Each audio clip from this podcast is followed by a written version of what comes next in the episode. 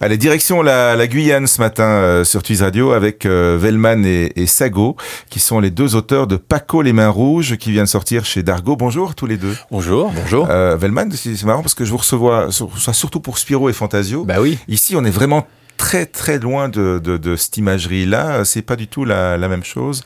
Mais qu'est-ce qu'on a qu'est-ce que c'est un beau voyage que euh, ce Paco euh, les, les, mains rouges.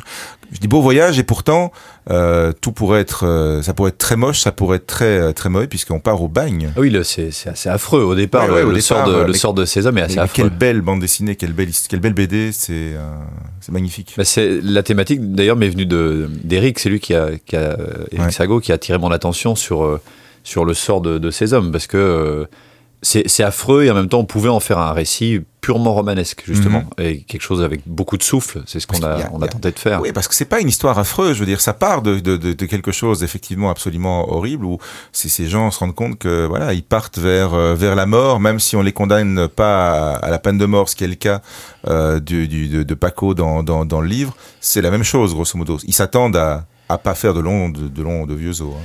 Ben non, l'espérance de vie d'un bagnard en Guyane était en, environ de 5 ans. J'ai découvert ça en lisant le livre. Ouais. Ouais. Alors, euh, coup de couteau, euh, maladie, euh, épuisement, ouais, euh, famine, dépression, dépression tout, suicide.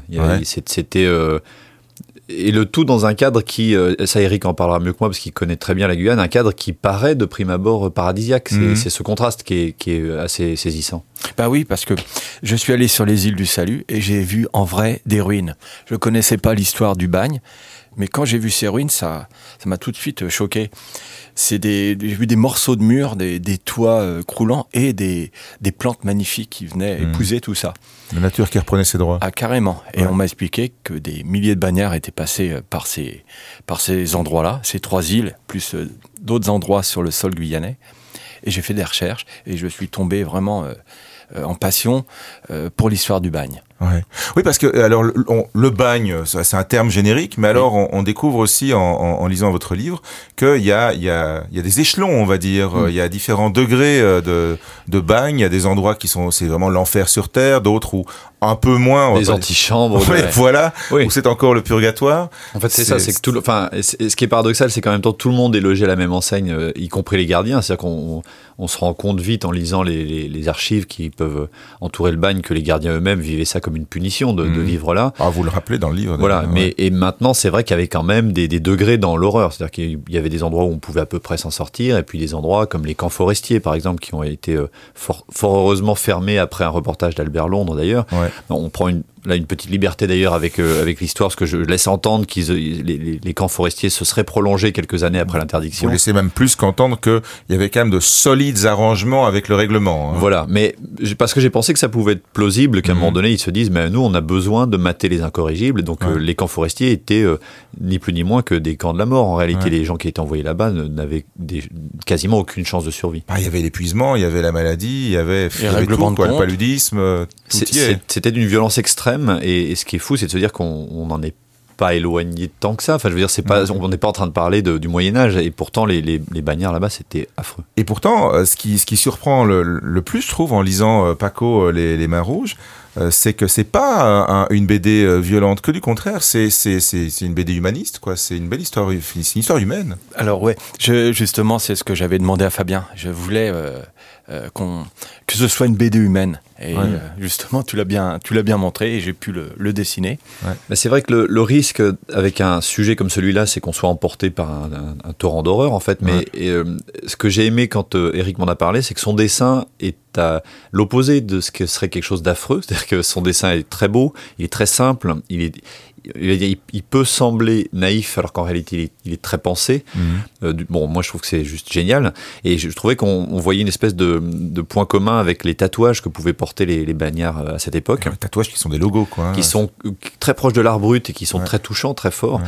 Et du coup, ça me permettait moi d'aller assez loin dans le, dans, dans le traitement d'une certaine forme de violence. Je, je, ne cache pas ce qui peut se passer d'horrible dans le bagne, mais sans que ça devienne insupportable pour le lecteur ou même pour nous, parce qu'on voulait pas passer euh, un, du temps sur des pages en disant quelle, quelle affreuse on histoire. Pas, on peut pas effacer, mais on, on s'apesantit pas dessus. Voilà. Dire, voilà. Et résultat des courses, euh, il m'a fallu quelques années quand, quand Eric m'a proposé le, un récit sur le bagne pour que je, je trouve l'axe d'approche. Et, et, à un moment donné, je me suis dit, mais en fait, c'est évident, il faut que ce soit une histoire d'amour. Mhm. Quand j'ai vu dans les statistiques aussi sur le bagne que 70, 70% 70% de la population euh, carcérale du bagne, euh, en fait, euh, avait eu des relations qu'on qualifierait d'homosexuelles.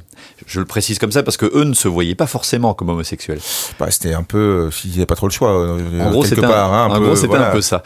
Et, et du coup, je me suis dit, qu'est-ce qui pourrait se passer comme histoire d'amitié, mais aussi d'amour, sur fond de- d'enfer euh, de, carcéral Et là, ça commençait à, à prendre corps. Dans le premier tome ici euh, qui, qui vient de sortir, il y, a- il y a une ambiguïté qui est pas levée d'ailleurs. Oui, par rapport à ces personnages, ben, ce qui est Ouais. intéressant pour moi, c'est que Paco ne se voit pas du tout comme homosexuel. Par Non, contre, mais- il est amoureux d'un homme. Mais ça le perturbe. Mais ça le Il perturbe. se pose Et- plein de questions. Voilà, et c'est ça qui, qui nous intéressait avec Eric. Un peu Ouais. de tendresse dans un monde de brutes. euh, Ouais. Il crache pas dessus. hein. Ben non, c'est en fait c'est. Il crache pas dessus, mais à un moment donné, il regrette un peu. Donc il, il est ambigu. Il sait Oui, pas c'est- trop. mais en fait, c'est deux hommes qui s'accrochent l'un à l'autre. Voilà. Ouais. Et c'est une- question qui moi me passionne. Mais c'est pas une BD gay pour autant. C'est Ah c'est- juste, voilà, ça faisait partie de la vie de ces gens-là dans Pour cette moi, c'est une histoire d'amour. En fait, c'est euh, parce que si on commence, enfin, on peut dire oui, c'est une histoire entre deux hommes, donc elle est gay, mais c'est plus le fait que ce soit une histoire d'amour qui Mm. m'intéresse, parce que finalement, après, l'étiquetage euh, n'est pas euh, la partie qui sera la plus intéressante. Ce qui, ce qui nous intéresse avec Eric, c'est de se dire comment quelqu'un qui lui se vit comme hétérosexuel, qui vient de quitter sa fiancée, qui sait qu'il va partir au bagne pendant un temps donné, qui a de fortes chances d'y mourir, comment ce type-là se reconstruit après un- une série de, de drames affreux, euh, grâce à un autre homme. Et finalement finit par, euh, par d'ailleurs renouer avec une forme d'éthique grâce à cet autre homme. Parce qu'on voit dans le, dans le récit qu'en fait, Paco ne- euh, est loin d'être un, un- un chevalier blanc. Il, il- il est obligé de devenir un peu un salopard pendant Bah, une bonne partie de l'histoire. Il veut, il veut sauver sa vie, il veut sauver sa tête, il veut survivre, il veut faire mentir les statistiques. Et donc pour ça, il est, il est prêt à tout ou presque tout. Ou Quoi. presque. Et c'est dans ce ou presque Ouais. que, que se glisse la partie qui nous intéresse avec Eric. C'est que c'est, c'est pas un chevalier blanc, mais c'est pas un, un salopard fini non plus. À un moment donné, il, est, il se reprend. C'est pas manichéen, non c'est ça qui nous intéresse. À, à la fois pour l'histoire et pour la ligne graphique, euh, allons-y quoi. Vellman et Sago, Paco euh, les mains rouges, et vous découvrirez pourquoi c'est Paco et pourquoi il a les mains rouges euh, en lisant cet album donc qui est magnifique et qui est sorti chez Dargo. Merci à tous les deux. Merci aussi. Merci.